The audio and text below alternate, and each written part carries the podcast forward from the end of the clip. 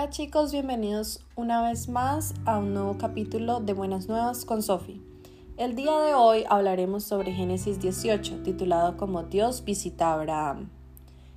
Esta es la historia del día en que Dios se le apareció a Abraham cerca del bosque de Mamre.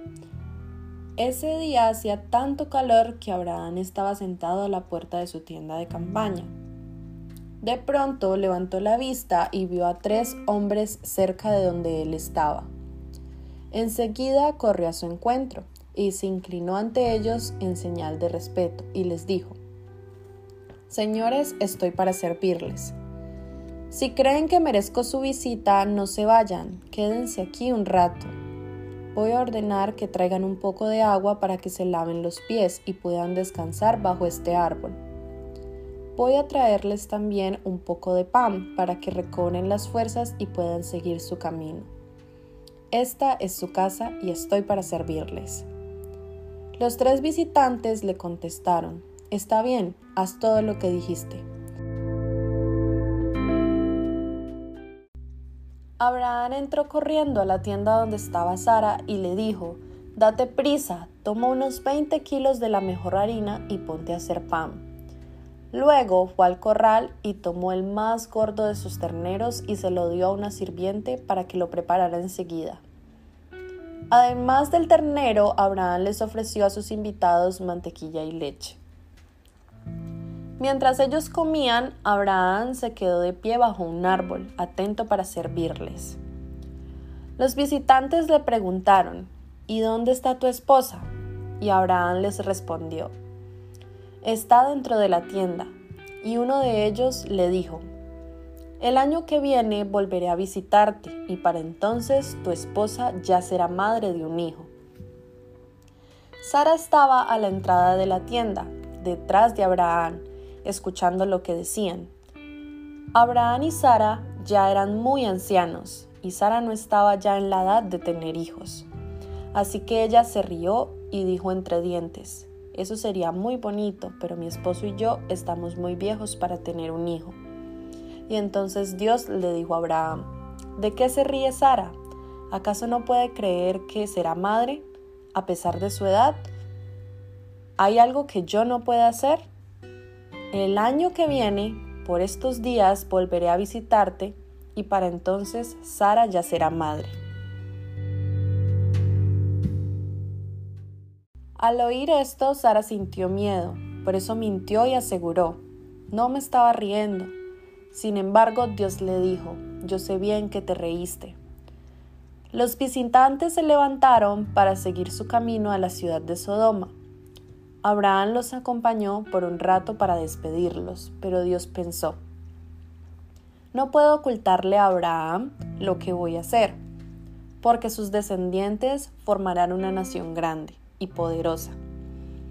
Por medio de ellos, todas las naciones de la tierra van a ser bendecidas. Para eso lo elegí, para que les ordene a sus hijos y a toda su familia que me obedezcan y que hagan lo que es bueno y justo.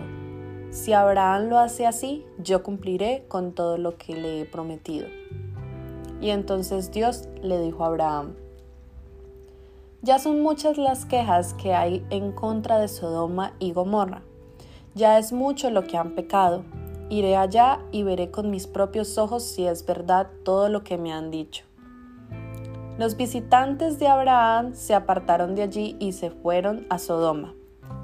Sin embargo, Abraham se quedó ante Dios y acercándose a él, le dijo, No me digas que vas a matar a los buenos junto con los malos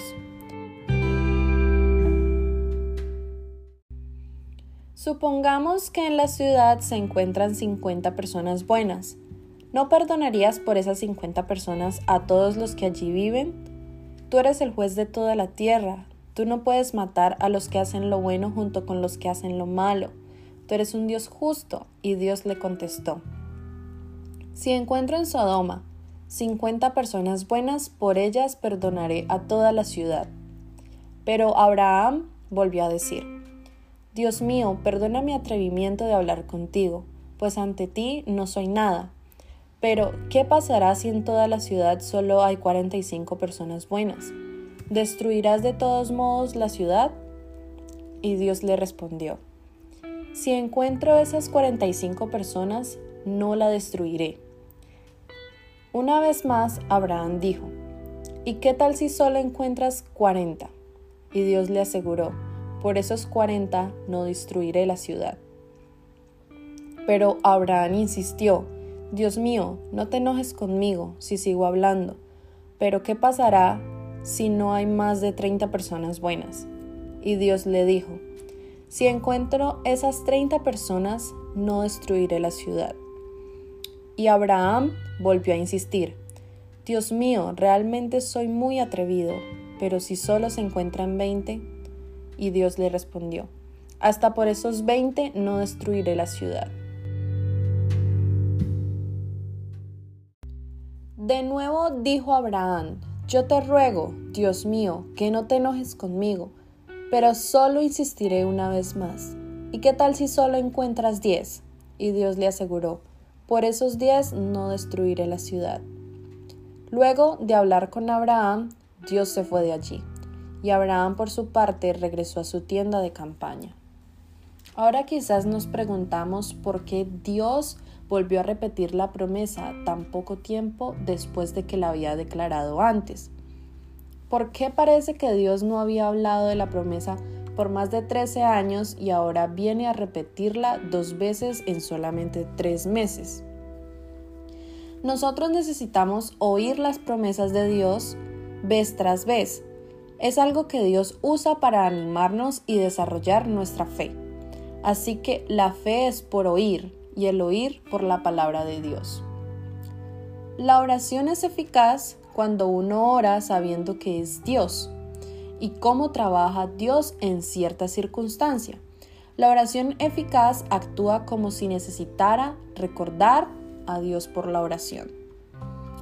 Podría ser que aún después de las promesas dramáticas de Génesis capítulo 17, Abraham y Sara estaban tomando la promesa de Dios como si fuera solamente espiritual, haciéndola diferente de lo que había dicho Dios.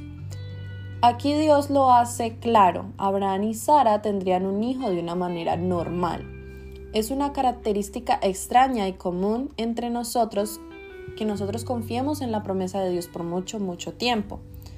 Nos mantenemos firmes a través de mucho desánimo, hasta que la promesa está por cumplirse. Desde allí empezamos a dudar. Tomamos en cuenta las vidas tan largas que llevaron Abraham y Sara. Abraham vivió hasta los 175 años de edad y Sara hasta los 127. Los dos ya habían pasado de la edad media por mucho, Se necesitaría un milagro de Dios para que pudieran tener un hijo físico por medios normales, pero debemos tener en cuenta que Dios es más grande que nuestras dudas. Quizás nos parece increíble que la gente de Sodoma y Gomorra le importaran tanto a Abraham. Él podría haber pedido, Señor, permite que mi sobrino Lot salga primero, pero él no lo hizo. El corazón de Abraham estaba lleno de tristeza y compasión hasta por los pecadores de Sodoma y Gomorra. La intersección de Abraham fue eficaz porque él fue específico. Él hablaba con Dios usando números específicos, no en términos generales. Muchas veces nuestras oraciones son ineficaces porque realmente no pedimos que el Señor haga algo, en vez de eso, solamente echamos nuestros deseos al aire. Hasta aquí hemos llegado el día de hoy.